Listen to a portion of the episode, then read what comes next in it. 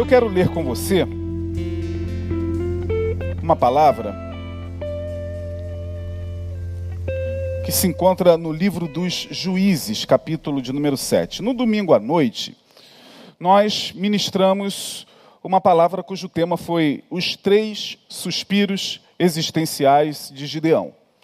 Os três suspiros existenciais de Gideão, que fala daquela chamada de Gideão, daquele chamado de Gideão, quando aquele ser, quando aquele anjo o visita, e ali Gideão trava um diálogo, e naqueles três, ai, naqueles três suspiros, nós abordamos aqui no domingo à noite, é, como Gideão foi tratado, primeiramente, por Deus, para que ele fosse escolhido para uma grande obra, a fim de que ele pudesse liderar uma, uma vitória do povo de Israel contra os seus inimigos, os midianitas. E hoje, aproveitando, eu li um pouco mais uh, essa semana sobre, sobre esse texto, e eu quero convidá-los a, a meditar comigo. Quero ser bem didático no que vou falar. Eu coloquei o tema de hoje, é, Gideão as produções humanas e o inconsciente coletivo. Gideão, as produções humanas e o inconsciente coletivo. Por que isso? Porque logo após é, Gideão pegar 32 mil homens para ir irem à batalha com ele, Deus olha e diz: Gideão, tem muita gente contigo. Ah, vamos fazer aí um escrutínio, vamos fazer aí uma seleção. Tem, tem, tem muita gente. Agora você veja, 32 mil homens perto dos midianitas não era nada. Os midianitas e os amalequitas estavam juntos nisso, e 32 mil homens era um, um exército ínfimo, ínfimo, insignificante contra os midianitas, mas Deus olha e diz: tem muita gente com você. É, olha aí para trás e, e pergunta que quem está com medo volta.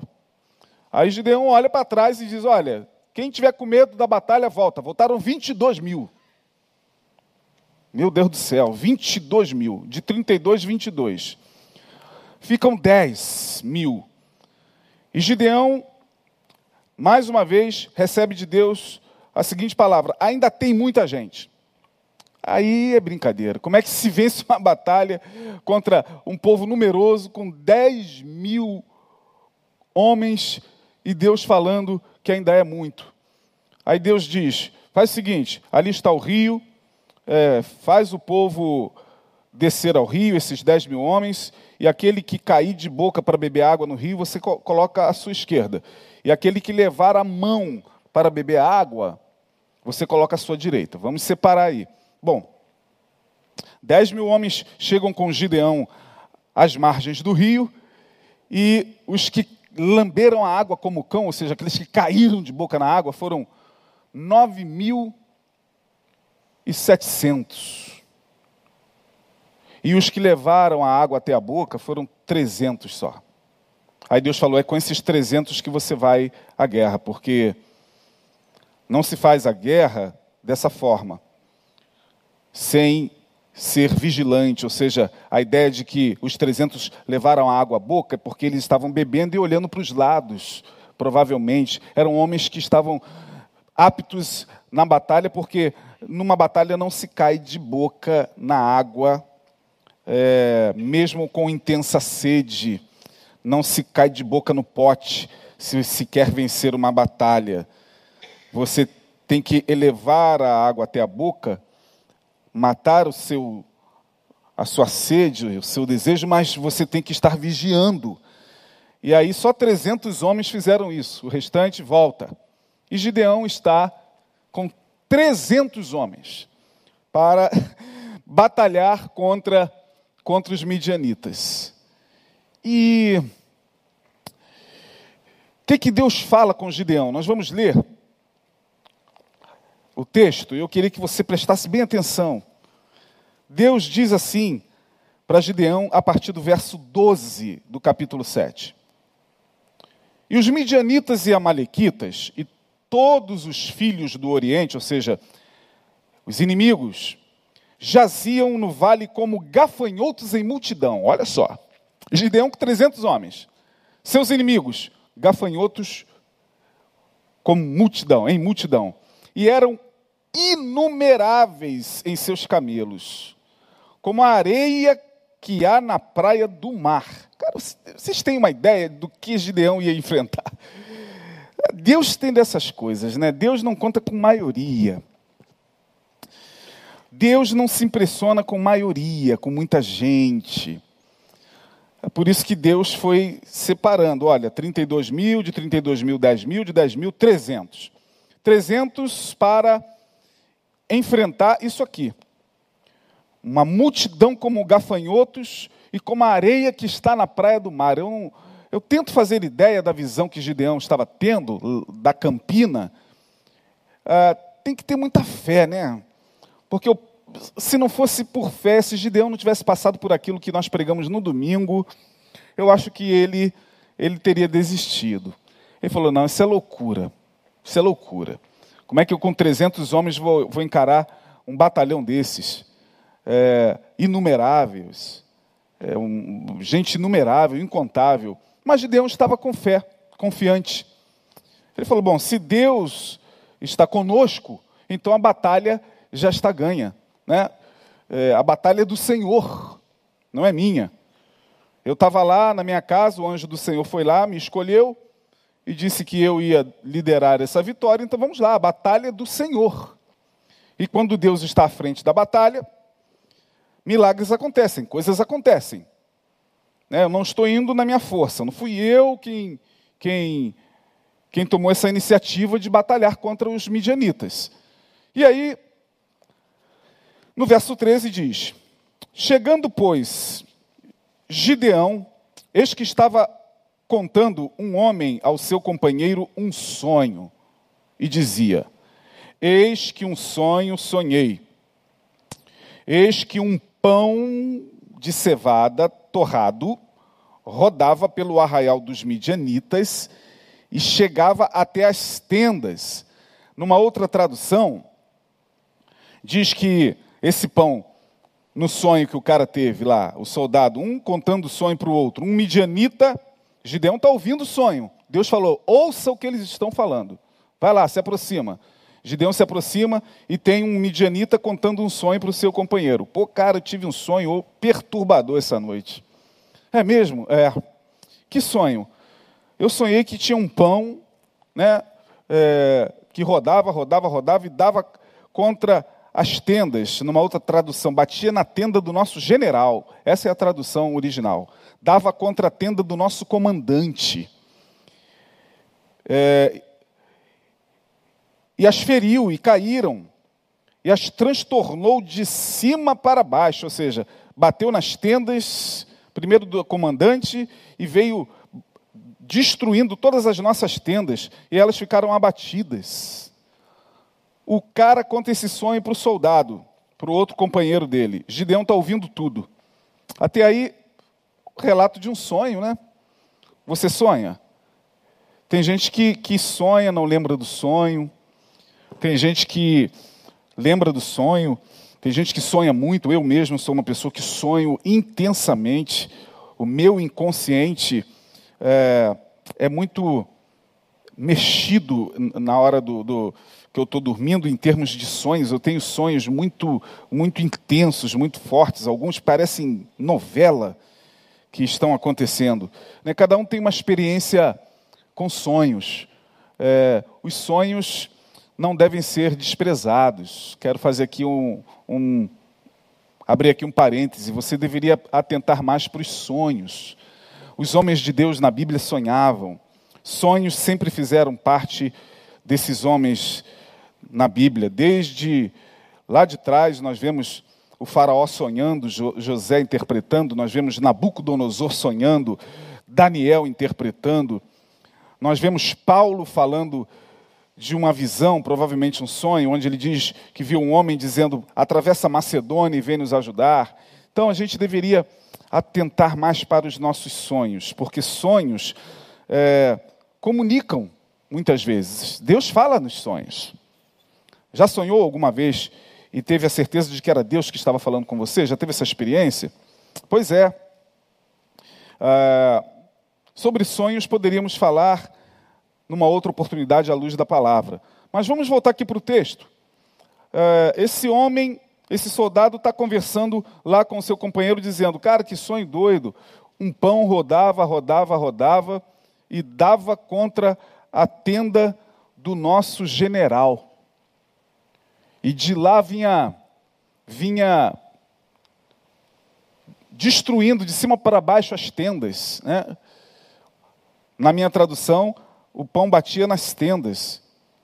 E aí, olha que coisa interessante. O outro que ouviu o sonho já deu logo a interpretação. Para interpretar um sonho, irmão, tem que, tem que ter uma elaboração, por exemplo, é, Ciências como, como a psicanálise é uma, é, é, são ciências que trabalham com interpretação de sonhos, mas para se interpretar um sonho, tem que ter tempo né, para ouvir o sonho da pessoa e ver quais os elementos que estão ali, os símbolos que estão ali no sonho, o que, que esse sonho tem a ver com a pessoa. Né? Uh, se uma pessoa sonha, por exemplo, que, que sei lá, está num carro viajando e de repente o carro é, para na estrada, não significa que uma outra pessoa tendo o mesmo sonho, a interpretação seja igual para ambas, porque cada um é cada um. Então, interpretar sonhos não é uma coisa simples. Mas aqui, o outro que ouviu o sonho do cara, deu logo a interpretação. Ele diz, no verso 14: Respondeu seu companheiro e disse: isto não é outra coisa, ou seja, o que você sonhou, esse pão que estava rodando e que, você, que apareceu no teu sonho, meu irmão, e que bateu nas tendas nossas todas e veio destruindo uma a uma, isto não é outra coisa senão a espada de Gideão, filho de Joás, varão israelita. Deus tem dado na sua mão aos midianitas e a todo este arraial. Ou seja, perdemos. Perdemos. Como é que o cara interpreta desse jeito? E Gideão, diz o texto lá no verso 15, sucedeu que, ouvindo Gideão a narração deste sonho e a sua explicação, adorou o Senhor. E tornou ao arraial de Israel e disse: Levantai-vos, porque o Senhor tem dado o arraial dos midianitas nas vossas mãos. O sonho fortaleceu Gideão. Mas o que me chama a atenção, por isso que eu coloquei o tema como as produções humanas e o inconsciente coletivo, o que me chama a atenção é o rapaz contando para o seu companheiro o sonho e o cara interpretando na hora. Não, é isso aí é a espada de Gideão é, esse pão é a espada de Gideão. Nós não vamos ganhar a luta. É, perdemos a batalha. Por que será que esse camarada conseguiu interpretar dessa forma? Será que ele teve um sonho semelhante? Semelhante no sentido de, de uma visitação que no sonho lhe aconteceu tal como esse. Esse sonhou e viu um pão rodando e batendo nas tendas. Por que pão? Ora, quando Israel se afastou de Deus, diz o texto que Deus entregou Israel na mão dos midianitas. Quando a gente lê esses textos no Antigo Testamento, a gente tem que ler com cuidado, porque dá a impressão de que, ó, oh, que Deus é esse que entrega na mão é, entregar na mão é uma forma que o texto está ali para que você entenda. É, Israel se afastou de Deus, então, longe de Deus, ele ficou à mercê dos seus inimigos. É só isso para entender. Não é que Deus pegou e colocou aqui, ó, vocês vão, vão agora pagar porque vocês me fizeram raiva, é, vocês me abandonaram. Não, não é isso, não. É, os midianitas, Esses povos já eram maus, perversos, eles eram bárbaros. Eles já estavam acostumados a, a, a essa prática de fazer o mal, de roubar, de, de entrar nos arraiais inimigos e barbarizar, estuprar, queimar as tendas. Esse povo, juntamente com os amalequitas, já era um povo extremamente mau. Ou seja, as produções deste povo eram mais. Por isso, que quando a gente lê lá no início do capítulo 6, que os midianitas entravam em Jerusalém, entravam melhor, em Israel, para lhes roubar o trigo. Israel colhia o trigo, os midianitas roubavam o trigo. Israel colhia o trigo, malhava o trigo e escondia o trigo, sabe aonde? Em covas nas montanhas. E os midianitas, juntamente com os amalequitas, sabedores disso, iam até as montanhas, roubavam o trigo, ou seja, o trigo, eu falei isso aqui no domingo, era o produto da economia do povo de Israel, era o produto da economia. Eles viviam do trigo.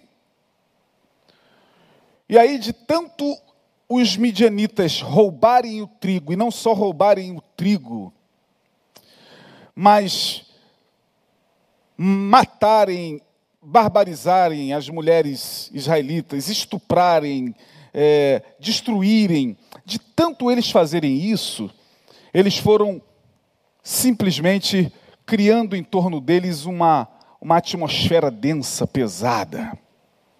Pesada. Perceba que lá no sonho que nós lemos, agora há pouco, essa atmosfera, esse, essa coisa densa que é formada pelas produções humanas, é, já estava ali, pairando sobre o arraial dos midianitas, de tal maneira que o cara vai dormir e o cara sonha com o quê? Ora, eles roubaram, roubavam trigo, ele sonha com pão. De tanto roubarem, roubarem, roubarem, roubarem, roubarem, roubarem o trigo, os midianitas do povo de Israel, o cara deita com aquela culpa latente na alma, ainda que recalcada, ainda que reprimida, ainda que entendendo não, eu tenho que fazer isso porque eu sou eu sou eu, estou sob ordens, mas eu tenho, mas de tanto fazer isso, o cara acaba sonhando justamente com pão Ora, roubava-se o trigo e no sonho volta o trigo em forma de pão. E esse pão arrebenta com a tenda dos midianitas. E o outro, também de alguma maneira, sentindo peso, o outro midianita sentindo peso denso da maldade que os acompanhava como uma nuvem, o outro também falou logo: não, isso aí já é a espada de Gideão. E caramba, tu sonhou com, com, com pão? É o que a gente está roubando deles, é o trigo. É, isso está voltando contra a gente. E aí, minha gente, eu quero chamar a atenção de vocês justamente para isso. Porque já falamos em outras oportunidades de uma outra forma, com uma outra linguagem, a mesma coisa que nós vamos falar aqui. É, em todas as eras, em todos os povos, de todas as nações, de todas as etnias, muita coisa foi produzida, né? Culturalmente falando, moralmente falando, espiritualmente falando. E isso que é produzido por todos os povos, de todas as eras, desde o primeiro homem até os tempos atuais, a gente acha que fica no passado, mas não fica. O registro energético disso fica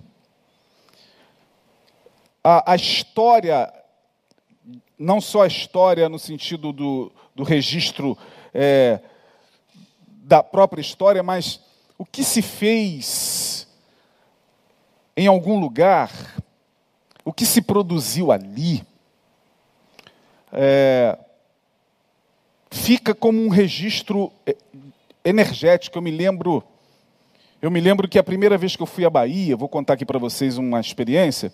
Eu gosto muito da, da, de Salvador, já fui lá algumas vezes, mas a primeira vez que eu fui, à Bahia, é, eu fiquei hospedado ali próximo ao Pelourinho, e quando eu parei ali, justamente no lugar, no Pelourinho, lugar esse que tem esse nome porque ali os escravos eram, eram açoitados, eu fiquei ali parado um tempo, e em dado momento é como se eu é, sentisse a energia histórica do que aconteceu ali. É, não tinha nada a ver, o lugar estava sendo visitado, ali muita gente, muitos turistas, mas, mas é como se, de alguma maneira, é, eu entrasse em contato com a dor dos nossos irmãos negros, e eu comecei a sentir uma angústia. Minha esposa estava ao lado, é, e eu comecei a sentir uma, uma, um aperto no peito. Falei, poxa, eu, eu quero muita gente batendo foto do meu lado, mas eu estava pesaroso. É, porque a gente precisa entender que o que se produz do coração do homem, isso isso fica registrado no inconsciente coletivo. Os amalequitas, os midianitas, roubaram tanto o trigo que eles acabaram sonhando com o pão. Então, ninguém que, que produz o mal por muito tempo fica sem, sem a visitação desse mal, nem que seja no sonho nem que seja no sonho.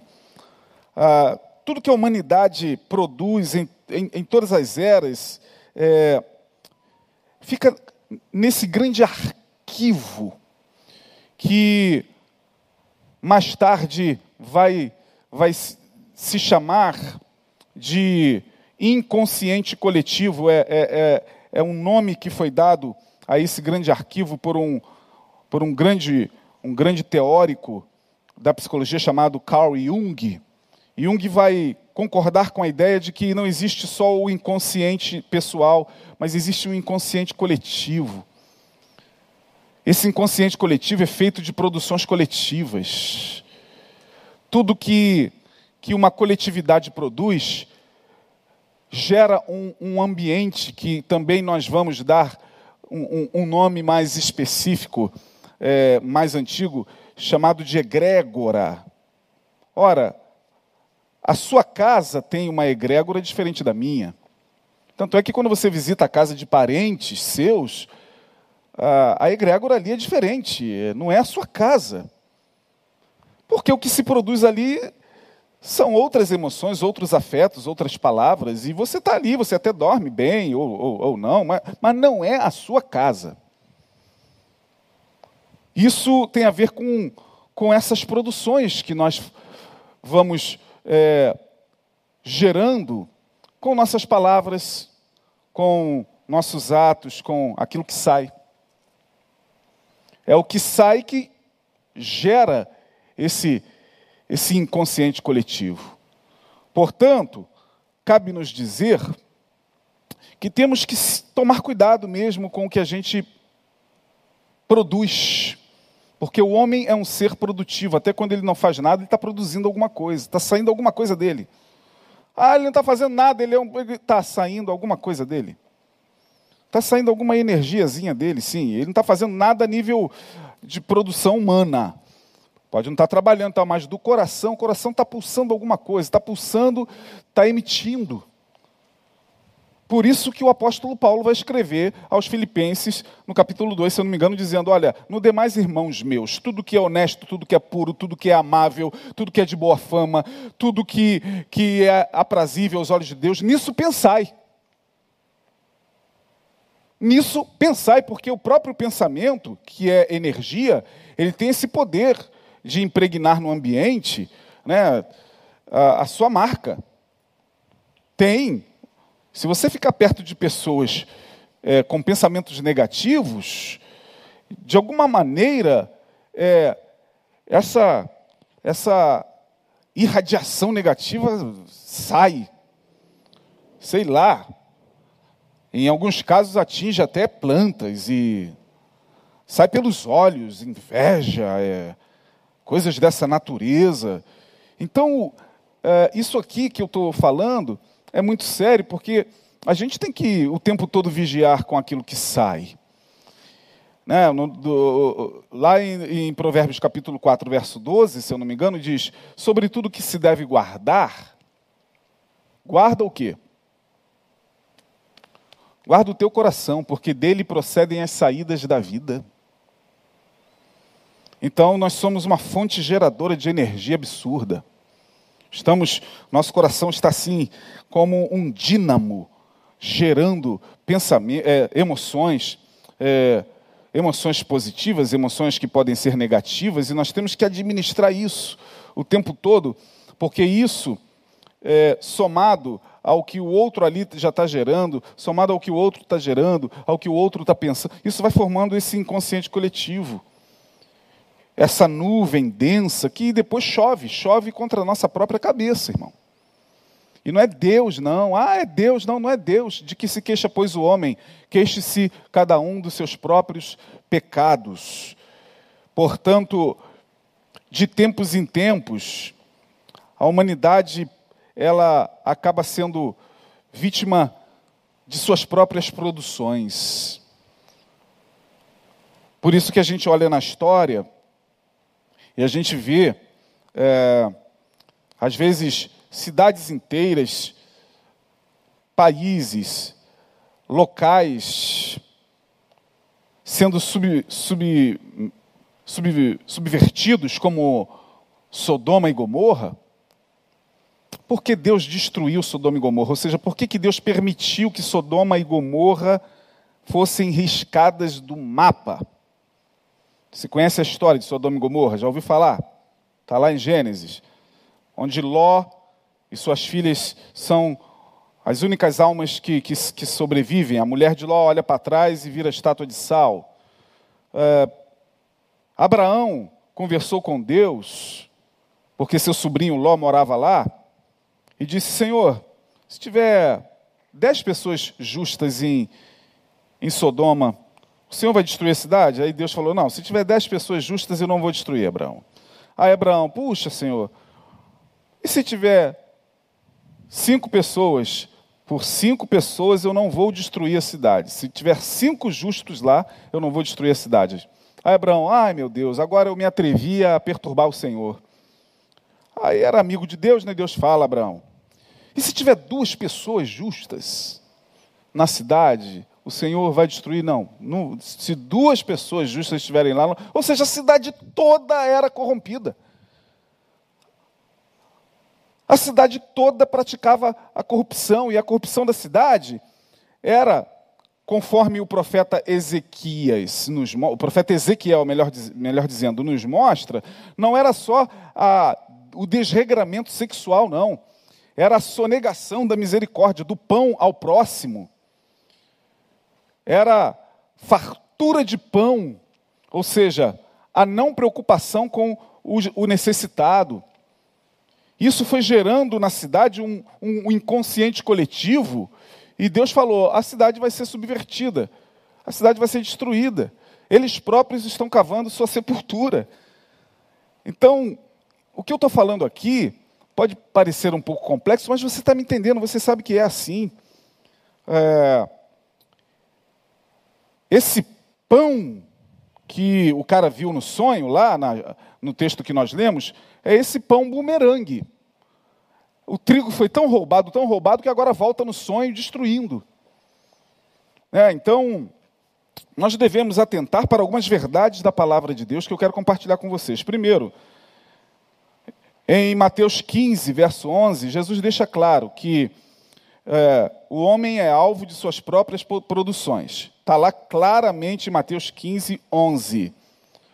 É do coração do homem que procedem os furtos, os roubos é, e tudo que é ruim. É o homem, olha lá, está escrito lá, não é, não é o que entra que contamina o homem, mas o que sai da boca é o que contamina. No verso 12 ele vai dizer que nós produzimos isso que sai do coração. É, acho que é o outro, o outro verso, né? mas está aí mesmo no capítulo, no capítulo 15. Jesus vai falar o que a gente produz. E o que a gente produz volta contra a gente como um bumerangue, irmão. É, temos que tomar cuidado com a atmosfera que estamos criando na nossa casa, O que, que você está produzindo com a sua boca? O que, que você está tá gerando de, de energia, de emoção no ambiente onde você mora, onde você descansa? É, o que, que nós estamos produzindo no dia a dia, no nosso ambiente de trabalho? É, isso tudo tem que ser, tem que ser reavaliado, porque isso forma, torna a dizer, um inconsciente coletivo. Segundo, Jesus disse que viveríamos em um tempo tão difícil, tão difícil, que as produções culturais globalizantes deste tempo poderiam permear sutilmente a nossa alma. Vou repetir. Jesus disse que viveríamos em um tempo tão difícil que as produções culturais globalizantes, né, as produções culturais, as produções sociais, eh, individuais, seriam globalizantemente tão complexas que poderiam permear sutilmente a nossa alma. Eu quero levá-los a Lucas 21, verso 34. E eu vou ler para você esse texto. Faço questão de ler, porque é um texto sério. Lucas, capítulo 21, versículo 24. Quero que você atente para o que Jesus está falando. É a palavra do Senhor, irmão. Verso 34 do capítulo 21 do Evangelho de São Lucas. E olhai por vós mesmos, para que não aconteça que o vosso coração se carregue. Mais uma vez, Jesus falando, é o coração. É o coração que pode ser o, o epicentro de quê? Glutonaria, de embriaguez e dos cuidados da vida. E venha sobre vós de improviso aquele dia.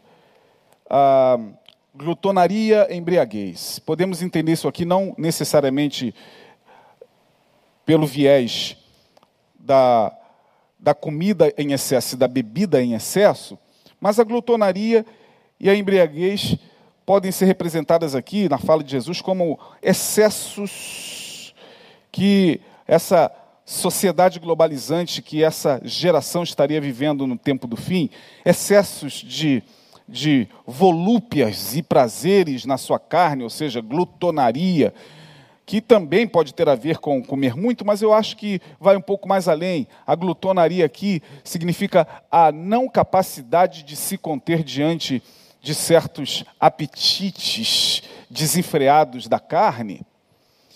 Como também a embriaguez aqui, não necessariamente seria embriaguez de cerveja, nem de vinho, nem de bebida alcoólica, mas a embriaguez no sentido da dormência espiritual.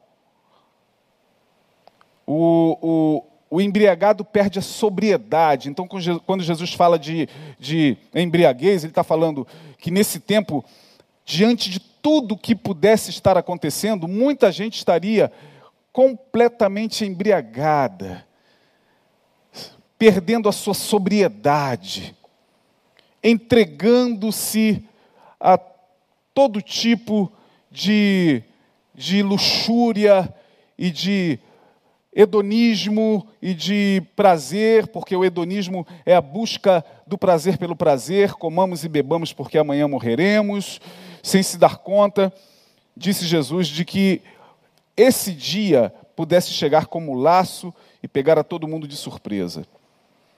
E o dia aqui, ele não está dizendo que é o dia da volta dele, no contexto aqui, ele não está dizendo que é o dia que ele vai voltar, está dizendo que esse dia virá como laço, diz ele, no verso de número 35, porque virá como um laço sobre todos os que habitam na face de toda a terra. Ora, se virá como um laço sobre todos os que habitam sobre a face da terra, significa que provavelmente pode ser também sobre nós, algum momento que pode chegar. E aí, para os que estão imergidos na glutonaria, imergidos na, na, na embriaguez, ou seja, é, perdendo-se no, no desenfrear de seus desejos e perdendo a sobriedade, esses não se dariam conta de que chegou o dia, e que dia é esse? Nós não sabe, pode ser um dia mau, pode ser um dia, um momento, o dia aqui pode ser um momento, um momento que chega sobre todos os que habitam sobre a terra. Agora, se chega, quem está sóbrio percebe. Se chega, quem está vigilante percebe. E Jesus falou: esse dia vai chegar sobre todos os que habitam na terra. Vigiai, pois, verso 36, pois em todo tempo, vigiai, pois, em todo tempo, orando para que sejais havidos por dignos de evitar essas coisas que hão de acontecer e de estar em pé diante do Filho do Homem. Vigiai, pois. Jesus está falando, gente, é, cuidado com as produções de vocês. Porque as produções, quando elas vão se somando a, a, a, outras e formando uma rede coletiva de produção de maldade, de iniquidade, de, de perversidade, de pecado, de daquilo que não agrada a Deus, isso gera um inconsciente coletivo, como aconteceu lá com os medianitas. E isso volta. Isso volta nem que seja em sonho. Nem que seja num sonho, irmão. Voltou lá atrás, volta também no dia de hoje. Ninguém que está lá, o cara que está lá roubando, roubando, roubando, roubando, roubando, roubando, roubando, roubando o, o dinheiro é, que não lhe pertence e falando com a cara mais dura, não, porque eu sou inocente, sou inocente, sou inocente, sou inocente, eu quero que prove, quero que provem. Vai provar quando ele deitar e sonhar com aquilo voltando sobre ele. Sonha. Ninguém consegue ficar sem essa visitação.